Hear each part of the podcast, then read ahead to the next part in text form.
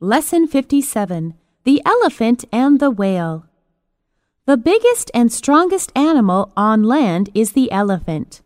The largest and heaviest animal in the sea is the whale. It's also the biggest eater in the world. It eats a ton of food a day. It looks like a fish, but it is really a mammal. Although the elephant and the whale are both mammals, they are indeed very different.